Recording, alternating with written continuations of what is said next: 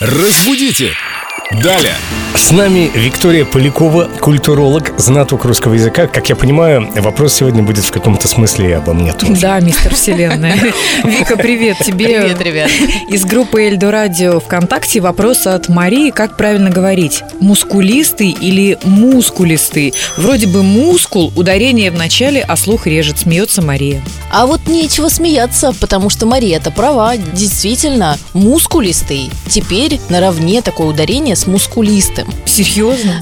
Режет слух. Я слышала на занятиях по анатомии, нам говорили мускулистый мешок, а желудки? Ну вот, к сожалению, да. Теперь они равны мускулистый и мускулистый.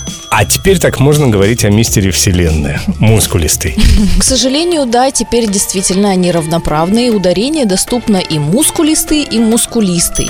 Вообще, изначально оно должно было быть мускулистый. Но так как у нас в языке есть слова, как э, речистый, бархатистый, плечистый, по этому же принципу и мускулистый заимел свое ударение на «и». Да-да-да, это все обо мне. Речистый, плечистый, мускулистый. Бархатистый. И мускулистый. Так теперь тоже можно. Спасибо вам за вопрос и Вики спасибо за ответ.